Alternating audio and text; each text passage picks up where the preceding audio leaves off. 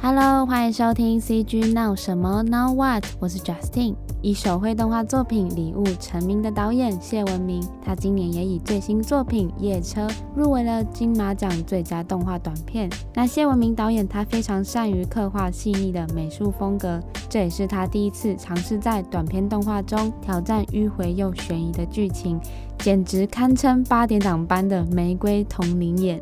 那这个剧情呢，就是以一辆开在滨海公路上的末班车作为开头，场景中融入了拥有诡谲氛围的滨海公路。那突然其来的偷窃事件，也引发了车上群众的私刑正义。在人性黑暗的背后，更有另外一段令人意想不到的爱恨情仇。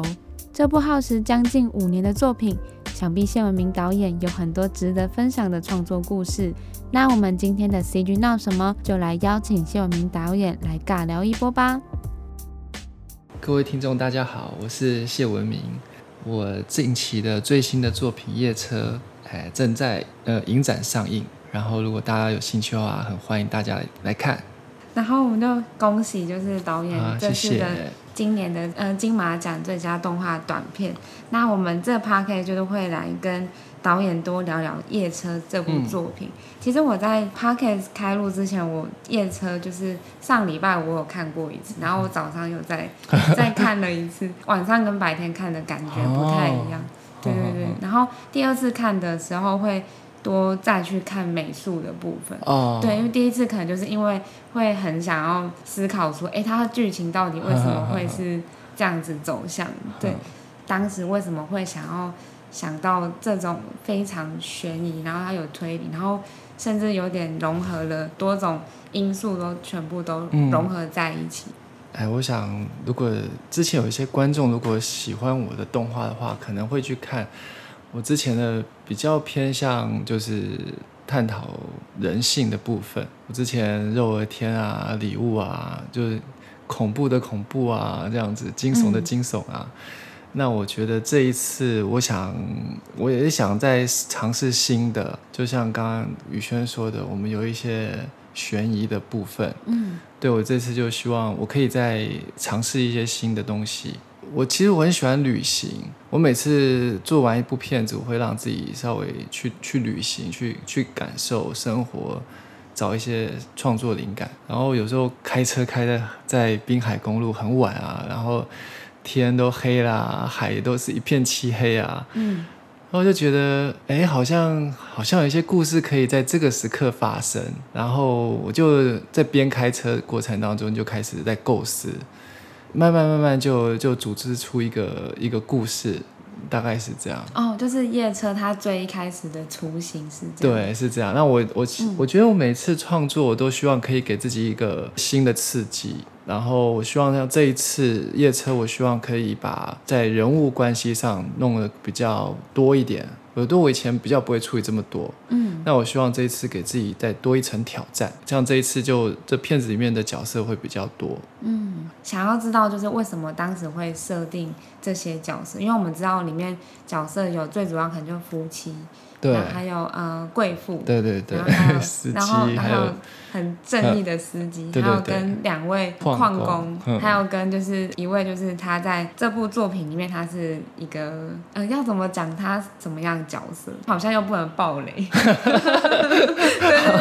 爆嘞，没关系，他也是很重要的角色，对，他也是很重要的角色。哎，你好厉害哦，对，呃，感谢宇轩都有看到这些，这些都我我在精心设计的部分，因为我本身很喜欢电影。剧情片的电影，嗯、然后我我希望在这一次里面，我可以把很多角色一起讲这个故事，然后角色的造型啊、颜色啊、它的设计啊，我都希望它是马上就有一个故事在这个造型上面，每一个都要差异很大，呃，每个差异很大，然后每个个性都不一样，有一个他们心中想的事情都不一样。然后大家在这一刻凑在一起，在这车上凑在一起。刚刚宇轩说的那一个，其实也很重要的贯穿全片的角色。对对对，等下我们可能会讨论到一些动物自然议题，这也是我我想要关心的部分，就是一个猴子，一个小猴子，一个动物的出现。嗯，对。那其实这片我另外一个很想讲的是感情，也许这个车上有一些感情的问题。感情不是只有爱情，也有其他亲情。猴子的这一部分，其实我觉得动物界对于母爱，对于这些这些亲情，他们其实也是联系的很深。嗯，所以我我在另外一 part，我想要同时剪接，让这两个故事并行。所以另外一个部分，我就是想要做小猴子这个部分。嗯，嗯，延伸聊到说角色的造型设计上是。要赋予那种故事，对，因为我看到每个角色他们身上的配件，嗯，还有他们的颜色，对，还有表情啊，嗯、然后什么都是，就是你看到他们就觉得可以马上知道，呃，他是一个什么样个性的人，嗯，对对对，在角色设计上，当时为什么会想要设定这一些？他们是就把他们放在车上。哦，我希望放不同阶级。嗯，有时候你你会发现，自然而然就会排出一个人，好像在这个社会生存上，在地位上，好像自然就会排出一个阶级。我不知道，嗯、就是文明成长过程，好像自然而然会产生的事情。所以你看这个贵妇，她的我那时候在设计上，她就是妆容比较那个哈丰富，衣服就是就是有那种有钱人家的感觉。嗯，那她自然而然就就想要坐在最前面。哦。矿工他们可能今天刚收工，全身都黑黑脏脏的，嗯，他也就想要找地方好好睡个觉，他们就坐在最后面，嗯，然后另外的夫妻他们也是就并肩坐啦，然后那个司机他就是穿着制服，他觉得这台车上面他有他的权利，嗯。嗯，所以他就是很穿着很整齐的制服，干干净净的。然后另外一个衬衫男子，他也是，他就是梳了干干净净的油头，然后看起来一脸无辜的样子。嗯，那、嗯、每一个在车上的位置，我有也有想过，就是他该坐在什么点上面，然后就就开始开车了。对，因为刚刚那个镜最一开始的镜头，可能就因为我们我们可能讲的都是预告看得到的东西，对，就是最一开始的镜头，可能就是可以看到刚刚嗯导演说，就是他们都很分别，就是坐在镜呃车上的每一个地方。对，我有看到就是贵妇她有点跋扈的感觉，气势凌人。可是她虽然指使别人。但别人还是就是照他的话去做。嗯，他有付钱。对，我那时候好像在看之前的媒体采访，好像有提到说，因为这部短片是。历经了五年的制作时间，嗯，剧情应该改了不少版本。没错，嗯、我就觉得创作对我来说最好玩，就是说我有时候画完的都不是最后完成的，都不是哦，嗯、就是在这创作过程当中，你会突然间有新的想法，然后突然间推翻了原本的想法，然后尤其这个片它经历很长的时间，我我在制作初期设定完，进行到一一段时间，我就去做长片了，嗯、我就去做。纪元台七号，对，等纪元台七号做完了，我再继续回来做这一支短片。那我觉得，哇，经过长片的刺激，我就发现啊，我我原本还有很多不足。哦、对，因为长片给我很多的思考，长片在镜头上，尤其我跟香港导演杨凡，杨凡是个电影大师，嗯，哦，他对于美术，对于电影的。说故事的方式，对于角色的表演，都有他非常非常厉害的一套。我在他身边也学了很多年，就是因为这个长片的关系，所以等我回来做短片，我就发现我好多不足，可以重新改很多地方。嗯，所以基本上后半段大家现在看到的都跟我当初设计的都不一样了，在创作历程上一直做改造。嗯，因为我那时候也有请另外一位他也很喜欢动画的同事看。我们都觉得蛮有机会，跟就是蛮有潜力，它会变成是长片的那种架构。哦，谢谢。对对对，看夜车的时候，我就突然想到那个之前有一个东方快车，嗯、东方快车谋杀案。对对对，这部夜车这部作品，它是带有台湾的那种在地风、啊、风味，然后跟人物，对对对，对，还有文化。我们有讲到，就是导演想要把很多议题都融入进去。嗯、我觉得他的那种精髓很近似。那样的长片，对对对，你说的很好，嗯、就是我我很喜欢我的，就是我们自自身的文化，嗯，所以让我又特别怀念那个年代，就是那个年代。其实大家你看那个年代的电视剧，其实夜车可能在听他的对白的时候，会发现他有点。有点矫情，其实会有点觉得有点、嗯、啊，怎么有点做作？呃，我很怀念我以前那个年代，就是说，你看当年的电影啊，黑白片啊，其实他你在听他的对白，也有一点点矫情，就是不像我们现在你现在看的电视剧或电影会这么的生活化。嗯、所以在编写夜车的对白，我也希望他稍微有点做作，有点矫情的方式去进行。嗯、在美术上，比方我那时候在找这台公车，我就是要它有一个很有很有时代性的外表。所以就开始翻遍台湾那个年代的每台公车，嗯、就就去找。后来我发现我的跟吴升是同一台，哦、对，他的校车，哦、就觉得那当年那些配色，你现在再回来看，会觉得好可爱哦。嗯，我就是很想用我的画把那些东西留下来。嗯，因为导演之前有说过，就是像七零八零年代，就比较像过去。嗯没有参与到的年代，你都会想要透过美术，或者是再去探勘，对对对，把它放到你的作品里面。对，就喜欢把那些东西留下来。然后还有另外一个部分，我觉得就是在对白讲话上，哎，我觉得台湾是一个很多族群的一个地方，所以我们有有讲国语的，有讲台语的，有讲客家话的，有原住民语的。那我觉得我们都是生活在这块土地上的，所以我希望我的片子里面也可以多一些些不同的语言。所以你看，有人讲讲不同语言，有人台语讲到一半变国语，有人国语讲一半变台语，这样子，嗯、我喜欢有一种融合的感觉。嗯，嗯对，这部作品里面，他们大部分都在讲台语，嗯、然后刚好就是有一些桥段，就是其中有个角色就突然讲中文，嗯、然后就觉得哎，这样子穿插也是有导演的。对，我也有想过，就我就希望大家都是这块土地上生活的人，所以大家有他自己的表现的语言，在这台车上也是，你看到的阶级，你也可以看。看到族群，嗯，他们都是每个族群的浓缩的一个代表，对 对对，对，还有对地位也有在这里。哦，那、嗯、我们刚刚讲到地位，然后像前面有讲到猴子的啊，对，动物保护，对对。我觉得动物可能在我们的思考当中，它可能是最低下的了。嗯，所以你看，我们这台车是撞到这一对母子的猕猴之后，故事有另外一个转折。我觉得有时候对待动物的那种态度不会太太重视啦，才会衍生出后半段的另外一一 part 的桥段。其实我很很喜欢动物，嗯，所以这部片有另外一个部分才会把动物权放进来。哦。夜车这部作品，它到某个桥段是他们就是聚在一起这样子，就很像是群众正义。对，有可能一个人呼呼声，他抢了什么，他讲了什么，嗯、然后他看起来体面，看起来有钱，可能大家会觉得他说的就是真的。嗯，有时候人跟人之间的盲点在这边。嗯，因为就很像现在网络上就是网友他们就说风向。那对，风向，风向，然后就突突然偏了这样子。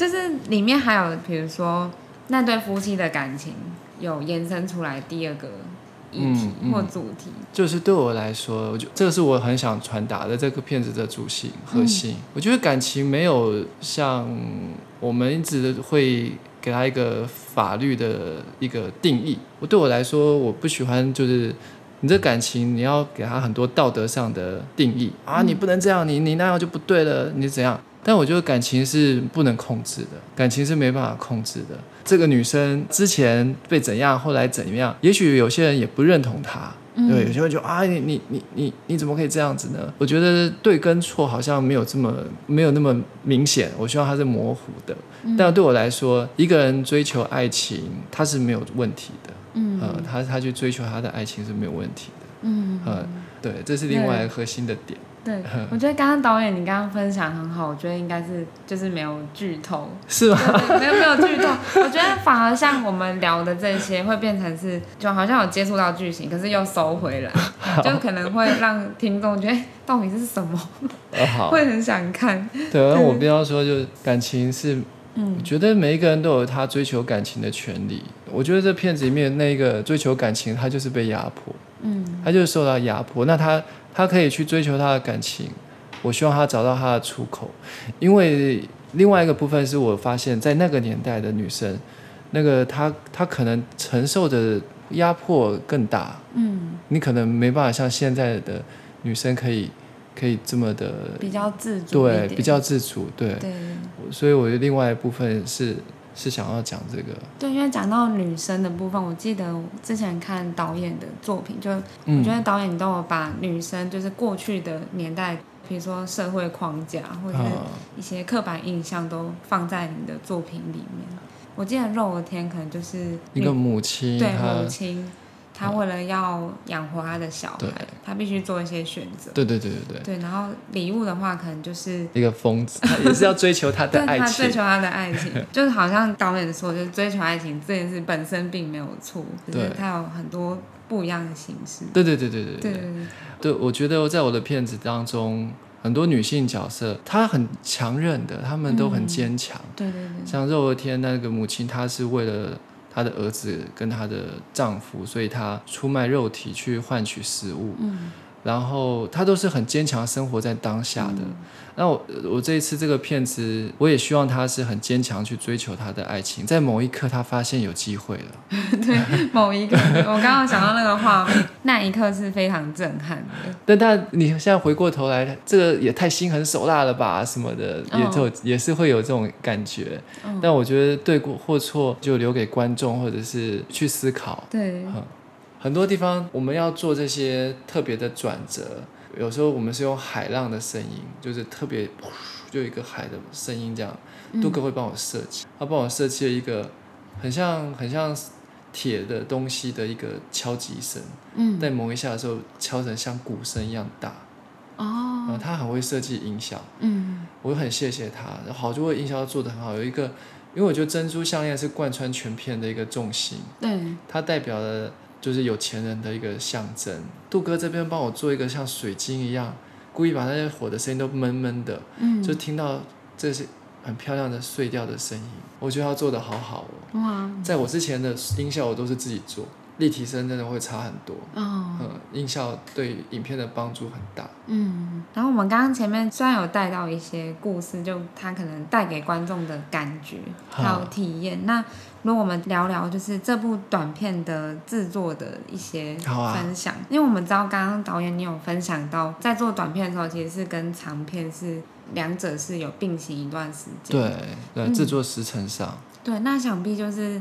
因为我们刚才前面有讲到版本，其实也有改动好几次。对对对对对对。我们知道这次的色彩用运用的，就是相较于您以往的作品，又再更丰富。对对，谢谢。对您来说，还有什么挑战吗？对啊，因为我觉得我我希望每一次的片子都要都要不一样啦。我希望给自己在创作的的功课上，就是你每一次都可以有新的体验。所以我这一次的确想要把颜色加进来。因为我觉得我的制作的规模来说，那几次我希望颜色还没有思考到，那我希望这一次我可以把颜色放进来。它每一个颜色，它每一个场戏里面是有有有一些代表的。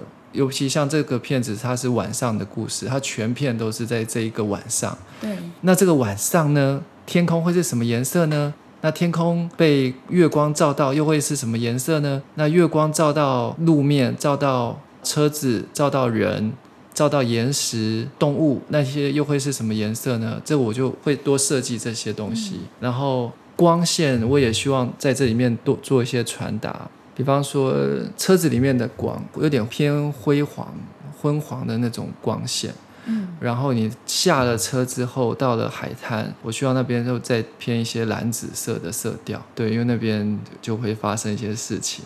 那后来烧起来之后，又有一些火的光线会照在东西上面，或者是在候车亭的时候，它有另外一些厕所里面的光，所以每一种光线，我希望它也可以带一些故事在这个片子里。所以我觉得这片我给自己过去的挑战，就是在在美术上，在光线啊，在颜色的处理上，然后还有画的部分。因为我我我觉得这次我有很多很棒的帮我画场景的人，嗯，谢谢他们的加入，我就可以很非常专心的在导演这个工作上面。所以这片他们会帮我把很多细节呈现在观众面前，因为我觉得细节你要处理的越多，观众可以更走进住这个片子。嗯，所以那个年代的公车，它该有的什么的小小的细节，我们都要注意，比如一颗螺丝都有注意到，嗯，岩石的部分。那个岩石是我们去勘察。其实我在做这片子，我就勘察台湾滨海公路很多地方，然后从头从、嗯、台东、基隆，哇，这样子整个台湾跑一片去找这个岩石。后来我们有另外一个资金是来自于高雄拍，那我发现哇，西子湾那边那种珊瑚礁沿岸，那每一个窟窿好像人的脸啊，还是什么的，就会觉得好特别哦，灰灰白白的，就有点尖锐，嗯，就觉得哇，终于找到我要的了。其实台湾从南到北的那些沿岸都不大一样了，哦、呃，都不大一样，就是各有各的美，嗯，很很多地方适合谈恋爱啊，嗯，那我觉得这边哎，好像。其实大家也是在这里谈恋爱，只是变 被我变成另外一个。我们把场景组就拍照，然后我们就好写生，然后就开始画。你可以看到有些是海边的情景，人工的房子啦、街道啊，还有那些车子啊，这些都是就是那个年代的东西。我就希望在美术上可以多下一些功夫。啊，导演有讲到就是岸边的那些就是石头，我那时候好像有看，就是好像是。去年是台中影展的时候，也有做一篇采访，美术的伙伴有秀，就是每颗石头的那个很细节的样子，就一个洞一个洞一个洞。对，这样听起来就会回想到，就是我第二次看美术的部分，就会觉得导演您的作品就真的是每一个 frame 就是停下来，它都是就是很像一幅一幅画。好，谢谢。然后每个物件它又是，就是他们都是在场景里，可是他们每个物件都有各自要表达的故事。对，他都要有一些带一些讯息，所以你看我的那个矿工在等公车的时候，那个铲子我就已经挂在那个墙边了。哎，这个是埋那个小彩蛋。对，就是我的风格就是素描风格。嗯，然后。我们做纪元台七号的时候，也是素描风格。对，有看到就是后面那些场景，全部都是手工出来的，很导演你本身的风格。我那时候，嗯，我很谢谢杨凡导演，嗯、他对于艺术、对于美啊、对于画啊，都非常的有研究。我当初选选择这一个方式来做整部片子的背景，他也觉得蛮好的啊，而且我们不要求透视，嗯、所以我们的绘画是非常的。真的是就是没有这么要求那些很工整的透视，比较艺术性的那种表现。然后在这个片子在夜车里面呢，很多场景也是我从制作完长片后来回来会发现，其实我们还有很多不足，应该再把整个细节再加工。嗯，所以后来就像宇轩说的，我们后来就是细节非常的多，每个角落都要有有东西。场景的部分是后来整个大翻修，让它更精致。我以前做礼物也没有想到这么多，是是做完长片后来回来看到啊，真的还有很多东西要加强。嗯，嗯，因为我们刚刚前面讲到说，不管是色彩还是细节，都是相较于导演之前的作品都是。很不一样的尝试，我觉得场景里面有很多都是导演有跟着，就是整个剧组有一起去采集了非常多对对对过往的，对，就是把那个年代的一些东西呈现出来。那海边也是啊，还要打造出那条公路啊。嗯，还有另外一个部分，就是在表演上，人生的表演上。嗯，其实我一直做到现在是以剪纸动剪纸动画的方式去做人物的表情，我又做了研究，怎么样把肌肉的变化可以把情绪表达出来。所以我们有拆解出人在五官上的每一个细节的部位，嗯、然后让他可以做表演。那另外一个部分是真正的这个肢体表演，人跟人之间会有的互动的肢体表演。有一个部分我也是很感谢我这些很很重量级的演员，嗯、像淑芳姐啊、嗯、蔡爸啊，他们帮了我很多。就是说，我们会侧拍他们在录音室的表情动作。那这些可以让我们做参考，他在这个角色他在当下他会有什么反应的那个表演，嗯，所以我觉得这个部分帮助很大。那另外一个部分，我觉得这个片子的音效，我觉得也我也很感谢杜笃之音效大师、嗯、杜哥帮我。把这个声音推出另外一个层次，对，好棒哦！感谢他。那时候有看到那个幕后的侧拍，就是有看到淑芳姐，就是她在荧幕前面，她看着动画，她就直接演出，对，非常自然。我我我以前其实我在我心中，她真的是偶像级的，对，国宝级的女演员。然后就很感谢我那时候有一有一场戏，贵妇的耳朵要被猴子给咬掉，然后我会很担心。惨了，这会不会太冒犯他演这样？那没有，哦、他非常的厉害，他马上看到，马上就帮我叫出那种痛苦的声音，然后叫好多个版本。哦。好厉害哦！我真的太感谢他。哦、然后另外蔡拔也是，他们因为我这片太多很凄惨的那种一些反应，都其实靠这些很棒的演员用他的声音帮我演出，让我挑到一个我最满意的这样子。哦、嗯，非常感谢他们。对，那就会因为啊、呃、演员他们表现出的声音，会再去细修动画动画的表演。对，嗯、这一定会的。尤其在这个片这么多演员，这么多声人的声音，嗯、所以我就会。就会更更要求这一块。这做法是在前面的作品也是这样的形式吗？我觉得，因为他的角色更多，当人跟人之间遇到一件事情，嗯、人跟人之间会怎么互动？所以这个时候，我觉得就这些演员对我来说的表演帮助非常的大。然后另外一个部分是这只猴子，其实我也很细心的去研究。虽然我是导演，我也是演员，你也要把这只猴子的一些表演表演出来，所以也要细心观察这动物在各式各样的动作上会怎么表演，不是表演，就是它是怎么生活的。嗯，嗯，导演是实际就是去，我那边有拍到很多猴子的那个，我们在西子湾也真的很多 猴子，哦、对，对，我们那天也是要去拍这些。那另外一部分也要在网络上收集很多影片去研究，嗯，嗯，它的肢体表演。另外一个分，你要怎么样把它该加强的时候加强出来？因为动画毕竟它还是可以多一点点效果，所以怎么样把动物的拟人化过程再加强化？我突然想到，就是很结尾的时候，那个美兰跟小猴子在对看的时候，他们在眼神交流的时候，就那一块我比较想要了解导演在这一块设计的意思。他们同同样都是这个片的弱者。嗯，美兰也是这个片子里面的弱者，对，所以他们都是弱者，弱者可以有一个互相同情。也许他不会真的是杀了他，或者他会杀了他，都有可能。嗯、就我对这个地方是比较开放式的哦。嗯，你就想到，因为在这部作品的剧照嘛，就是也是导演刚刚那时候 email 给我的时候，因为我们一开始也是看到那个剧照。剧照是美兰在侦讯室的，对对对，画面就是之后为什么他没有出现在里面？哦、我觉得这片子 对有些东西真的是忍痛剪掉，真的。我那时候做侦讯室那场戏也做得好辛苦，也是做费尽心思去做。我觉得创作过程是这样啊，有时候你也不能太贪心。嗯，如果你什么都要加在里面，真的可能会会拖细的那个会不一样，那条线就会乱掉了。所以我我必须取舍，我就只好忍痛把那一 part 剪掉，因为我也很喜欢那一 part，所以我放到预告片里去。哦，对，我喜欢美兰，她在哭，他静静的哭，然后警察慢慢的问他问题，他的手就像小狗一样很乖的放在桌上，嗯，那个姿态是其实有点搞笑。我我其实花很多心思在处理他的哭的表情，嗯，他什么时候该抬头，什么时候。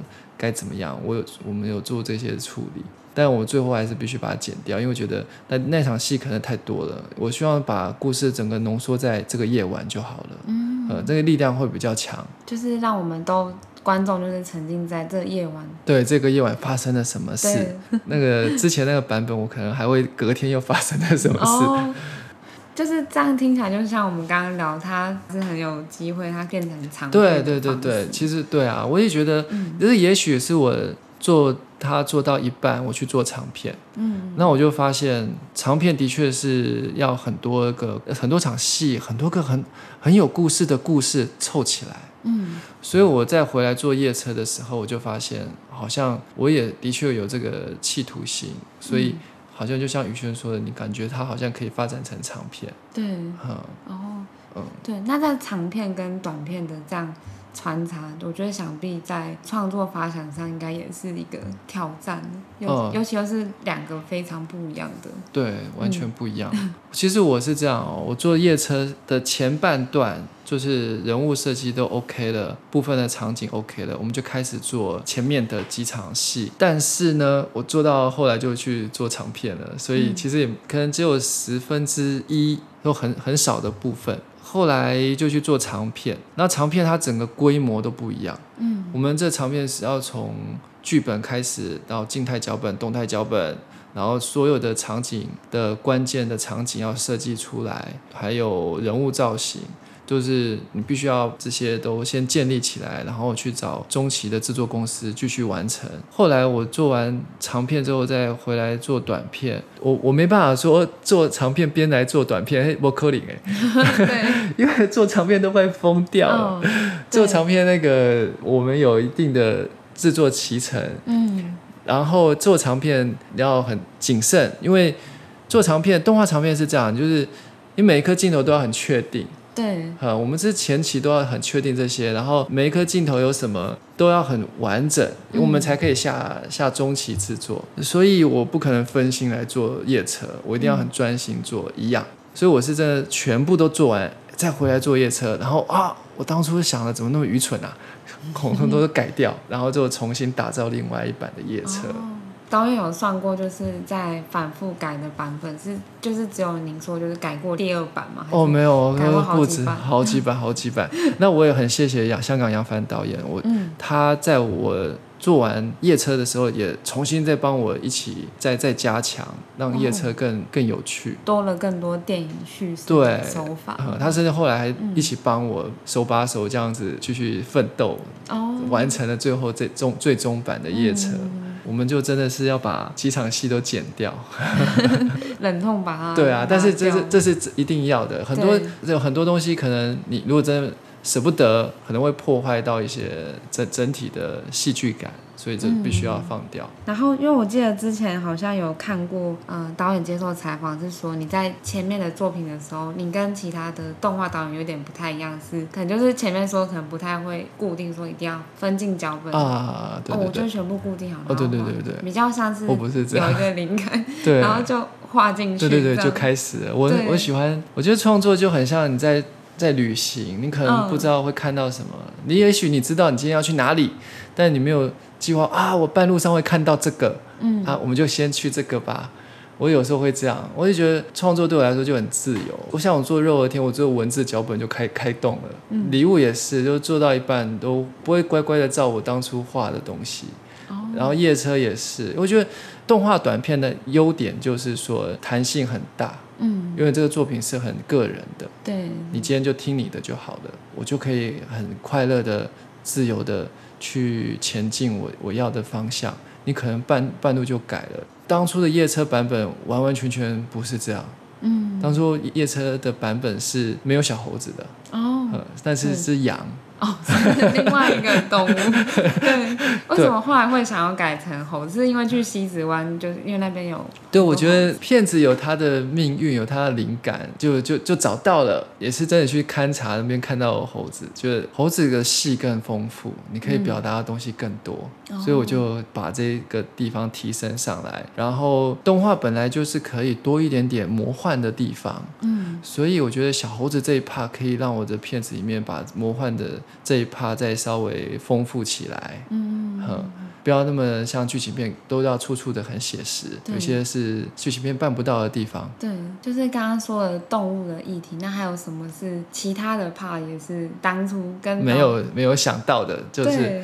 其实，我觉得我在做制作这个过程当中，我跟这个主角，其实片中他还是有个主角，嗯，我跟这个主角一起经历，然后原本的剧本那个主角很惨，他很惨，嗯，那后来我决定不行，我让他这样惨，我希望他可以可以找到出口，嗯，嗯，所以也改变了，嗯，所以在在整体的故事上也做了变化，就是创作对我来说，就是真的会某一刻你会转弯，你会看到不一样的风景。想到就是导演之前的作品，然后到今年的这部《夜车》，我觉得《夜车》这部作品，我觉得有点像是有小时候看到像八点档那种剧情，然后非常的洒狗血，可是又会很迷人，就是富有了很多想象力，然后跟人跟人之间复杂的关系。对，导演就是你很善于在刻画人性跟还有关系跟关系之间。那平常你要怎么去观察这种？这种，因为我觉得它已经是偏向情感面的东西，嗯、就好像不是说我们去旅行，然后就可以得到一些灵感和启发。我的生活啊，有时候每一个人的生活都会处理一些情感问题啊，对不对？嗯、我也会看一些电影，我喜欢看跟感情有关的电影。嗯，嗯然后你刚刚说很像有点像八点档的概念，对，对不对？也有那个浩杰，就黄浩杰，就是高雄电影节的那个策展人，嗯，他也有说哇，很像玫瑰童林演的概念。对，我就觉得有时候感情真的很像玫瑰童林演哦。你看每天的社会事件，每天的新闻。其实就真的很也很洒狗血，嗯，对，常常在感情这个部分，很多人都都过不了，或者是很多人会会太执着，或者是怎么样，我都觉得它很好玩，它这是生活，所以我就想将把它放进来。然后旅行的部分，就是可能对于空间，嗯、呃，对于故事想发展的在哪个位置会有帮助，嗯嗯，我、呃、觉得现在很多嗯、呃、越来越多作品，他们都是。着重在刻画人跟人之间的关系，就是创作者本身就是要，也要有自己丰富的去体验，对不对？去体验，对，去失恋，去恋爱，对啊，想杀，哎，没办法杀，然后透过作品诠释一下，把自己的一些呃情绪可以放在作品去抒发抒发出来，对。其实我我觉得动画的好处就是说，我们就是很孤独的，嗯、你就是在一个你的空间里面画你你喜欢的东西，这样。虽然有时候可能跟外界隔绝，那我我觉得我的班底很多也都是这种型的，所以各自有各自的空间。嗯，嗯，然后但我们会开会讨论，大家有个进度，大家一起开会讨论，我们要往哪个地方修正，往哪个地方前进，这样子。我的工作模式一直都是像这样，嗯，所以比较不会影响没有那么大。我觉得今年就是感觉好像瞬间都会变化很大啊。这个地方我觉得哇，这个世界的变化好像不是你想象中的这么简单哦。嗯，它可能下一秒就不一样了。对，每一天好像都要珍惜。这个对我的感触比较深。然后你可能要更把握时间做下一步，想要做的是什么？嗯，因为他可能下一秒就变了，就不一样了。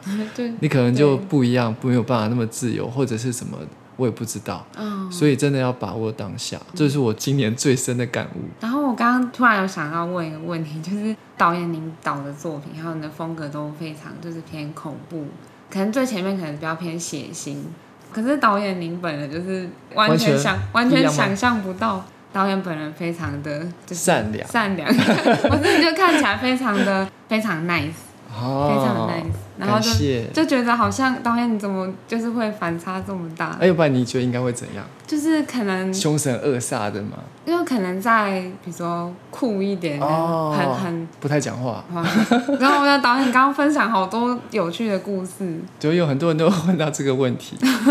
可是我觉得就像创作一样啊，都好像没有刻板印象，就是这个应该就会做出那个，也不一定。哦，嗯，我是这样，因为我小时候我喜欢看，就莫名其妙就会租那些比较恐怖的电影来看，或惊悚的。嗯，好像就觉得这种电影除了恐怖之外，它其实不是要讲，不是这么简单叫叫讲要讲一个恐怖，它其实都要讲要跟你讲，就是人比鬼还恐怖。嗯、对，就比如说像那个《阴尸路》，到后面都是在讲人。对，我就觉得这片子，嗯，哎，还蛮有想法的。嗯，比起有一些可能好像对我来说没那么深刻，我所以就觉得恐怖的地方好像。又很夸张，哇，好好玩哦！可是他其实又要讲是人性，那、嗯、我就觉得这很有趣，所以就会，如果有机会，我就会试试看这个方式的主题。哦，对，我也想要试试看甜美温馨的。其实都回归到都是想要讲讲感情啦。嗯，嗯，就是导演之前应该有很多人就是会有啊，就说好奇、欸、怎么会是这样？欸、导演反差非常的大。对，怎么跟片子不一样？尤其是做肉而天的时候，哦，大家都吓死了。肉而天一直人吃人。我其实我每一片都希望，它都是我当下对于生活的感知。那个时候我对于生活的体验就是这样。我觉得创作动画这条路很辛苦，嗯，还会有下一次吗？就感觉很绝望。因为我很喜欢这个美材，很喜欢这个创作美材。哎，那个时候是我的学生作品，所以我觉得我好像要就这样就结束了吗？所以我对于当下的生活觉得。好像很绝望，我就写出这个剧本，嗯，然后就就试着把它做完。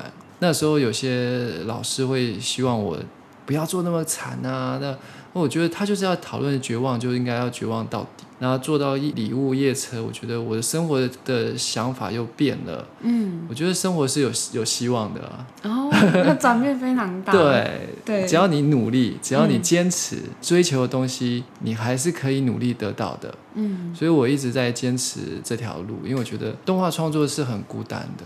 我喜欢它。可以拿它来说我想说的故事，在我还有故事想说的时候，我就想继续做下去。嗯嗯，这也是导演一路下来的创作的体悟。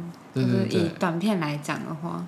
我觉得我是美术系出身的，所以我每次在做一个片子的时候，我都会去思考它的美术要怎么呈现。我希望它是有有一些想法啦，比方像像坐夜车的时候，我也很喜欢一些大陆的艺术家在创作人像，嗯，在表情、脸的五官的画法上，我觉得很好玩。你现在当代艺术在画人，画人的表现手法上都不一样。